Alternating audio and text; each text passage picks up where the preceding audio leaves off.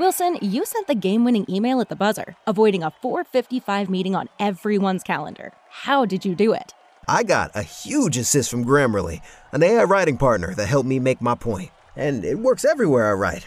Summarizing a doc only took one click. When everyone uses Grammarly, everything just makes sense.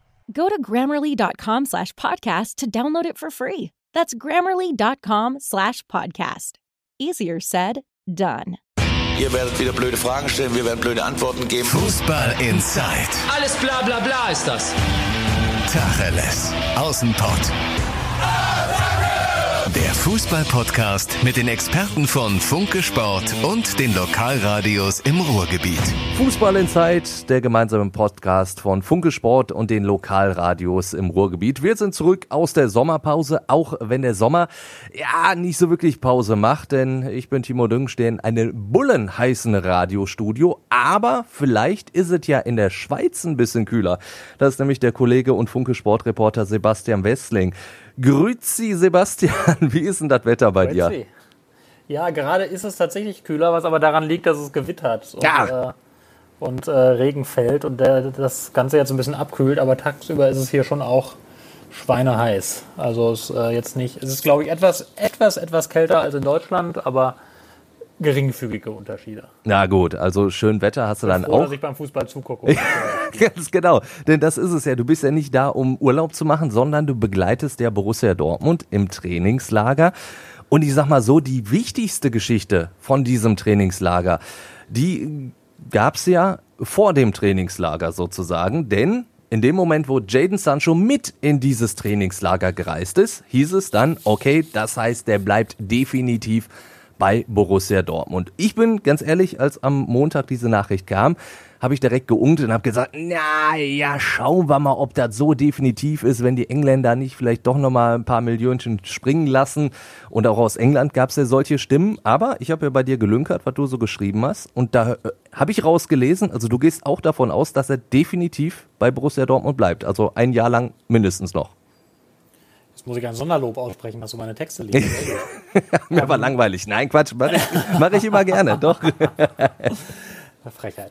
ähm, ja, also das, äh, wir hatten ja vorher schon, schon so die interne Information, das hatte ja niemand so immer so ganz richtig gesagt, ähm, offiziell, aber die interne Information, dass wenn er mitfährt nach Bad Ragaz, ähm, die Dortmunder dann auch wollen, dass er bleibt. Also das war so die, die Frist, die nie so ganz offen kommuniziert war, aber ähm, Michael Zorc hat dann eigentlich, wie ich finde, hier in Bad Ragaz am Rande des ersten Trainings alle Zweifel beseitigt. Da hat er sich eben zu uns Journalisten gestellt, mit dem gebotenen Sicherheitsabstand natürlich. Natürlich. Und ähm, hat dann eben gesagt, dass Jaden Sancho definitiv bleibt ähm, und dass sie mit ihm planen für die kommende Saison, dass das dem Spieler auch so klar kommuniziert ist und dass der damit keine Probleme hat.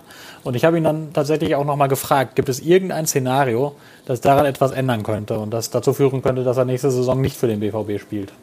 Und da war die kurze, knappe Antwort, nö. Das, Und, das ist ähm, schon krass. Da hat sich, da hat sich Michael Zorc schon, äh, finde ich, sämtliche Hintertüre mit Wucht zugeschlagen, die man normalerweise vielleicht noch so einbauen würde. Also wenn Jaden Sancho jetzt doch noch wechseln sollte, dann wäre das ein brutaler und gewaltiger Gesichtsverlust für die BVB-Führung. Das können die sich eigentlich nicht erlauben und nach allem, was ich weiß aus Gesprächen mit, äh, mit Verantwortlichen und mit allen möglichen anderen Menschen im Club, ist jetzt die ganz, ganz klare und eindeutige Planung, dass Jaden Sancho bleibt und dass daran nicht zu rütteln ist. Und ähm, das wird in England offenbar anders gesehen. Das ist das gute Recht der Engländer, das anders zu sehen. Äh, Da stirbt die Hoffnung als zuletzt, Ja, ne? das, genau, da sagen viele, ja, das sei nur ein Schritt im Poker, um den Preis zu treiben. Aber ich meine, was sollen die dann machen in Manchester? Der Spieler ist bei Borussia Dortmund unter Vertrag. Das war ja auch ein interessantes Detail. Ja, richtig. Nämlich länger, als wir eigentlich gedacht war. haben, ja. dass der nämlich noch jetzt einen Vertrag bis 2023 hat, was den BVB ja in die komfortable Lage versetzt, dass der Wertverlust auch in der kommenden Saison überschaubar wäre, weil er dann nämlich nicht, nicht nur ein Jahr Restvertragslaufzeit hat, sondern zwei. Von daher ist man jetzt in einer sehr, sehr komfortablen Position in Dortmund. Es gibt keinerlei Ausstiegsklausel. Ähm, Manchester hat die Frist nicht gehalten, die der BVB gesetzt hat und von daher können die jetzt machen, was sie wollen und sich auf den Kopf stellen, aber der wird nächste Saison in Dortmund spielen. Und damit freuen wir uns natürlich auf einen geilen Spieler bei Borussia Dortmund und natürlich auch in der Bundesliga ist dafür ja auch eine richtige Bereicherung. Und auch da komme ich wieder auf Texte von dir zurück. Äh, Das erhöht natürlich jetzt auch so ein bisschen den Druck auf Lucien Favre, dass der Topspieler bleibt. Also da, da muss er jetzt natürlich dann auch liefern, ne? Also wieder mal. Natürlich. Sind wir wieder bei dem Thema. Also erstmal ähm, muss ich sagen, ist es natürlich ein starkes Signal, finde ich, dass Borussia Dortmund da aussendet. In alle Richtungen, also intern an die eigene Mannschaft. Guckt, wir halten so einen Spieler, wir sind ambitioniert. Das haben die Mitspieler auch mit sehr viel Freude und Begeisterung aufgenommen. Dann ist es natürlich ein starkes Signal an, an die Fans und auch an uns Medien und eben auch an die Konkurrenz. Ne? Und damit auch schöne Grüße an Uli Hoeneß, Ja. ähm, der zuletzt ja gesagt hat, dass der BVB darunter leidet, dass er nur ein Ausbildungsverein ist und dass eigentlich Spieler dann sofort wieder Verkaufsobjekte sind und weitergereicht werden. Und in diesem Fall hat Dortmund dann zumindest gezeigt, dass, das, dass man mehr ist als nur ein reiner Ausbildungsverein, sondern dass man durchaus Ambitionen hat und dass man bereit ist, auf viel Geld zu verzichten ähm, und dafür den sportlichen Erfolg zu suchen. Und das ist, das ist schon, schon finde ich, ein, ein wuchtiges Signal. Und ja, aber wie du sagst, das erhöht natürlich den Druck, weil man hat jetzt die Mannschaft, die Stammmannschaft fast komplett zusammengehalten.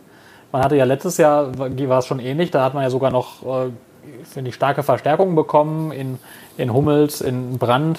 Ja gut, Nico Schulz, da decken wir jetzt mal den Mantel des Schweigens drüber. Aber Azar da noch, also Genau, Hazard auch noch und hat dann hat jetzt diesen Stamm weitestgehend zusammengehalten. Nur Ashraf Hakimi ist der einzige Stammspieler, der gegangen ist. Alle anderen sind geblieben. Man hat in Tho- Thomas Meunier einen sehr erfahrenen Ersatz da bekommen. Also das erhöht natürlich den Druck, dass man sagt, es sollte vielleicht diese Saison etwas mehr sein als Platz zwei und frühes Aus in den Pokalwettbewerben. Idealerweise hat man am Ende irgendeinen Titel, aber zumindest sollte man am Ende dastehen und sagen, man hat das maximal Mögliche aus den eigenen Möglichkeiten herausgeholt. Man hat ja am Ende immer nur begrenzt in der Hand. Ähm, ich meine, auch Liverpool hat vor zwei Jahren erleben müssen oder vor einem Jahr erleben müssen, wenn man 97 Punkte holt, kann es passieren, dass ein anderer 98 holt. ja. Ähm, ja, aber man sollte zumindest am Ende nicht so dastehen und denken sollen, oh, es wäre schon mehr drin gewesen. Ja, zumal die Mannschaft sich ja jetzt äh, definitiv nicht verschlechtert hat. Also, äh, Nee, genau. ne, wenn, wenn man jetzt das auch ganz klar. Ja. Die sind ambitioniert, die, die, wollen, die wollen besser sein als letzte Saison und ähm, ja, wie du sagst, die Mannschaft hat sich, also man muss natürlich sagen, Ashraf Hakimi war eine Waffe. auf der absolut rechten klar. Seite. Der hat, ich weiß gar nicht, wie viele Scorerpunkte es waren, aber 20 oder sogar noch mehr. Das, die musst du auch erstmal ersetzen. Aber Thomas Meunier ist auch ein richtig guter, der, der bringt andere Stärken mit. Der hat natürlich nicht dieses unfassbare Tempo. Ähm, aber der hat, äh, der hat natürlich deutlich mehr Erfahrung. Der hat auch, finde ich, etwas mehr, etwas mehr Spielstärke, löst die Situation ein bisschen anders. Und bin ich mal gespannt, wie das, wie das dann aussieht. Also es deutet sich ja jetzt auch an, dass Lucien Favre vielleicht wieder verstärkt auf Viererkette setzt. Das hat er heute im Testspiel gemacht, das hat er in vielen Trainingseinheiten jetzt einüben lassen. Und dann wird das sowieso alles ein bisschen anders- aussehen beim BVB. Du hast jetzt Monier schon angesprochen, dazu Bellingham. Wie, wie, welchen Eindruck hast du bislang von den Neuzugängen bei dir im Trainingslager? einen ziemlich guten. Also Bellingham, ähm, also Bellingham merkt natürlich in jedem Training, ähm, dass das ein anderer Schnack hier ist als ähm, Zweite Liga in England, Liga. Ähm, dass alles nochmal mit sehr viel mehr Tempo zur Sache geht. Also das merkt man schon, der, der hält manchmal die Bälle dann einfach schon noch ein bisschen zu lange, dann kommt der Pass einen Tacken zu spät und wird dann eben ein Fehlpass. Aber du siehst in jeder Situation, dass der Junge echt was kann am Ball. Der kann sich unfassbar schnell mit dem Ball aufdrehen und dann nach vorne spielen. Er hat heute im Testspiel auch einen sehr, sehr guten Eindruck gemacht, hat die erste Halbzeit gespielt beim 6-0-Sieg gegen den SCR Alltag. Aber an zwei Toren beteiligt, ne? wenn ich das War, richtig genau, war mitbekommen an habe. zwei Ja. Toren beteiligt, so sehr, sehr entscheidend beteiligt. Das erste leitet er durch eine Balleroberung ein und beim zweiten legt er mit der Hacke zurück auf, ähm, auf Erling Haaland, ähm, der dann das Tor schießt. Also das war, das war gut. Da hat man gesehen, dass er, dass er viel Übersicht hat, dass er, dass er gute Ideen, gutes Spielverständnis hat. Und Lucien Favre hat ihn auch hinterher sehr, sehr gelobt, hat gesagt, das ist ein, sehr kluger Spieler, der weiß genau, wann er nach vorne stoßen muss ähm, und wann er die Position halten muss. Und das schon mit 17 Jahren. Das ist ziemlich beeindruckend, hat er gesagt.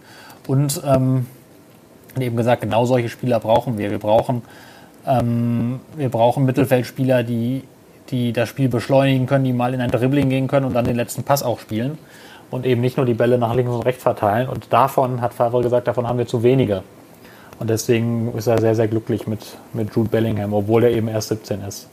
Und Monier, wie, wie, wie hast du den bislang so wahrgenommen? Du hast äh, gerade schon so ein bisschen was gesagt, ein spielstarker Typ, der durchaus Mhm. auch, auch Mentalität auf den Platz bringt.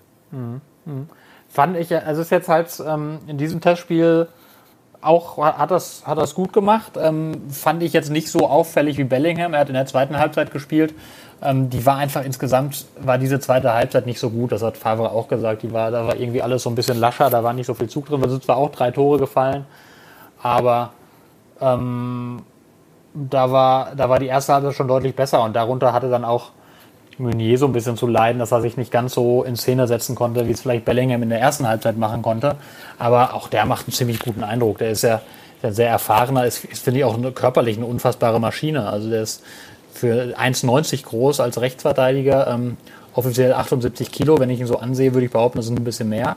Aber ähm, sportliche Kilo, ne? also sehr viel Muskulatur. Und ähm, also der kann dem BVB auf jeden Fall auch weiterhelfen. Der ist halt defensiv, ist der, ist der deutlich stärker, als es, als es Hakimi war, das muss man halt sagen. Und deswegen hat er vielleicht auch Lucien Favre die Möglichkeit, öfter mal eine Viererkette dann spielen zu lassen. Und da bin ich sehr gespannt, wie sich dann Meunier in der Bundesliga schlagen wird. Aber ich gehe mal davon aus, dass er es gut machen wird. Jetzt haben wir äh, schon viel über die Kaderstärke, die Kaderbreite von Borussia Dortmund gesprochen. Glaubst du, mhm. da kommt noch was hinzu? Weil ich meine, wir haben letzte Saison noch erzählt, als es in die Saison geht, ja, da hatte man nur äh, Paco Alcázar als Stürmer.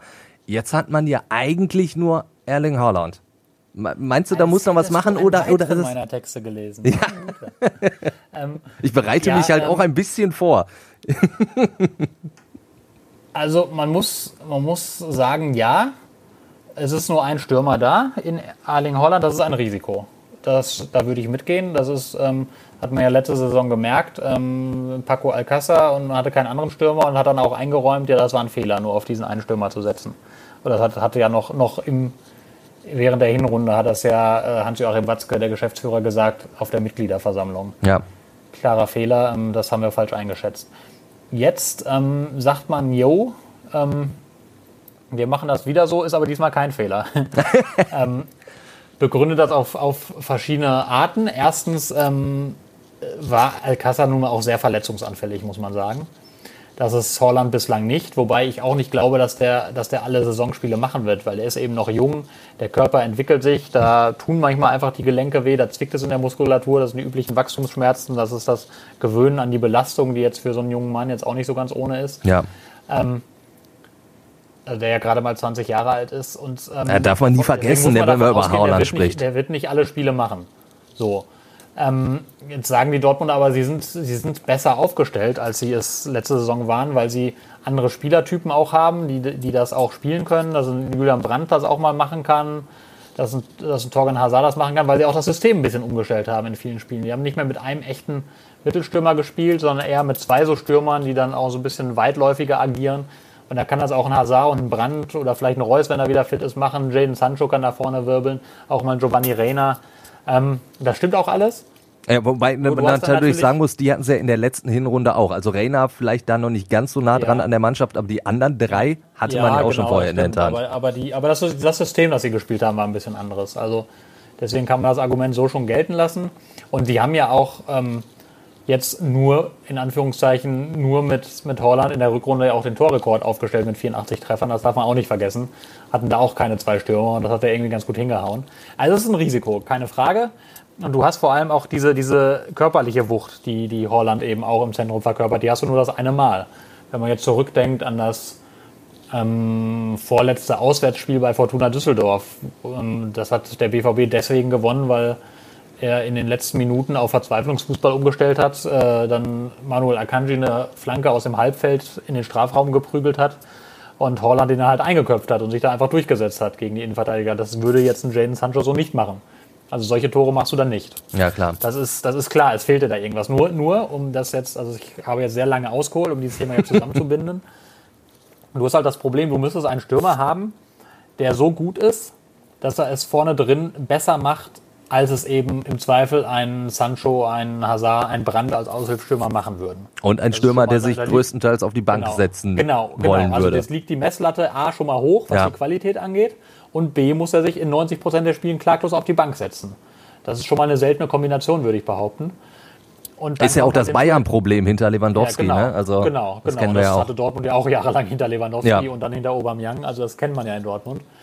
Ähm, und das Problem ist, er darf möglichst nichts, nichts kosten, weil das wird ja ähm, von, von BVB-Fans auch äh, derzeit, habe ich das Gefühl, gerne mal vergessen, wo jetzt auch wieder der Name Memphis Depay immer wieder genannt wird, den die doch bitte holen sollen und eben den zweiten Stürmer nur von welchem Geld denn? Ja. Weil man muss ja ganz klar sagen, ähm, Borussia Dortmund hat in der letzten, im abgelaufenen Geschäftsjahr ähm, bis Ende Juni 45 Millionen Euro Verlust ausweisen müssen, nach nur drei Monaten Corona-bedingten Ausfällen. Ne? Und die wird es ja weiterhin geben, da sprechen wir gleich wird noch es drüber. weiterhin geben. Im nächsten Geschäftsjahr wirst du noch höhere Verluste ausweisen müssen. Das heißt, du brauchst Liquidität. Du weißt nicht, wie es weitergeht. Du weißt nicht, wann äh, wir wieder zurück zur Normalität gekehrt sind, wie lange du noch improvisieren musst, wann du wie viel Geld verdienst. Das heißt, du musst einfach dafür sorgen, dass du hinreichend Liquidität hast. Und dann gibst du das Geld nicht aus für einen Stürmer, der in 90 Prozent der Spiele auf der Bank sitzt. Das machst du einfach nicht. Und du gibst das Geld auch nicht für andere Spieler aus. Also, wenn jetzt nicht noch irgendwo einer vom Himmel fällt, der praktisch nichts kostet, aber richtig gut ist, dann gehe ich davon aus, und das ist auch die Planung der Dortmunder, dann kommt eigentlich auch keiner mehr dazu. Äh, Eher noch wird einer abgegeben. Äh, Okay, da können wir gleich zu, wer vielleicht noch äh, so, so ein Verkaufskandidat oder Abgabekandidat ist, aber diese, diese Vakanz dann sozusagen hinter Erling Holland, erhöht das die Chancen für, für einen Mukuku, dann vielleicht tatsächlich direkt schon nächste Saison Bundesliga-Luft mal öfters zu schnuppern? Natürlich erhöht es sie, klar, das ist keine Frage. Also der darf ja erst ab dem 20. November, wenn er 16 wird, darf er erst spielen. Ja. Deswegen spielt er auch jetzt in den Testspielen nicht. Aber im Training macht er bislang durchaus einen guten Eindruck. Also ähm, Erling Haaland hat ihn ziemlich gelobt, hat gesagt, er ist viel, viel besser als ich, als ich mit 15 war. Das sieht man ja allein darin, dass er jetzt bei Borussia Dortmund mit trainiert und da mithält. Ja. Also ja er, ich finde es er immer krass, wenn das ein so guten 20-Jähriger über 15-Jährigen einen 15-Jährigen sagt. Aber Ja. äh, klar, das ist. Ja gut, Erling Haaland gehört ja jetzt fast schon zu den Alten, wenn du siehst, was für ein Ja, da das rumläuft. stimmt. Ja, also, aber der, der macht einen guten Eindruck. Das ist natürlich, darf man von dem jetzt nicht erwarten, den nicht allzu viel erwarten. Ne? Also der ist 15. Also da kannst du nicht erwarten, dass er, dass er jetzt äh, die Gegner reihenweise aus den Stadien schießt. Für den gilt auch das, was ich vorhin über Bellingham gesagt habe. Der merkt natürlich auch, dass das ein ganz anderer Schnack ist jetzt bei den Senioren. Aber der, also die Anlagen sind fantastisch. Der ist jetzt zwar nicht der schnellste, aber der ist am Ball, wie der sich, wie der sich mit seinen Körperbewegungen Raum verschafft, wie er sich blitzschnell dreht, wie er mit links und rechts dann ganz schnell abschließt, ohne lang zu fackeln. Also das ist schon echt gut. Und er wird seine Minuten bekommen, da bin ich sicher. Und äh, Lucien Favre ist auch keiner, der jetzt, der jetzt äh, Spieler allzu sehr einbremst, wenn sie ihn überzeugen. Also da ist es ihm auch egal, ob der 15 oder 25 ist. Wenn der, wenn der ihm zeigt, der dass er gut ist, dann wird ihn der Favre auch immer mal wieder von der Leine lassen. Mm, Aber wie gesagt, das ist jetzt nicht der klassische Stürmer-Backup, weil der ist einfach, der ist ja auch komplett neu auf Seniorenbereich. Auch der wird seine Anpassungsschwierigkeiten haben. Die ihm ja dann auch definitiv zustehen. Ganz klar. Ähm, wer, wer, wer denn so einer, wo du sagst, ja, der steht noch auf der Kippe beim BVB? Also der, der hat eigentlich nicht so wirklich Chancen, eine Rolle zu spielen in der neuen Saison. Ist es so, so ein Nico Schulz zum Beispiel? Ja, eher weniger. Also bei, gut, bei Nico Schulz, wenn da jetzt einer kommt und sagt, hör mal, hier habt ihr 30 Millionen, dann, dann ja. Ja gut, na klar, du Aber- musstest natürlich erstmal Geld reinholen, weil du hast ja ordentlich für ihn auch geblecht, ne, klar. Genau, ähm, aber du, die, linke Seite, die linke Defensivseite ist ja jetzt auch nicht herausragend äh, überbesetzt. Marcel Schmelzer fällt vermutlich noch bis Jahresende aus. Dann hast du nur Schulz und Guerrero. Ne? Also das heißt, da einen zu verkaufen wäre jetzt auch nicht, wäre jetzt durchaus auch, du würdest eine Lücke aufreißen. Also vielleicht würdest du es machen, wenn jetzt jemand richtig viel bietet, aber ähm, also bei einem richtig guten Angebot würde man ihn gehen lassen, ja.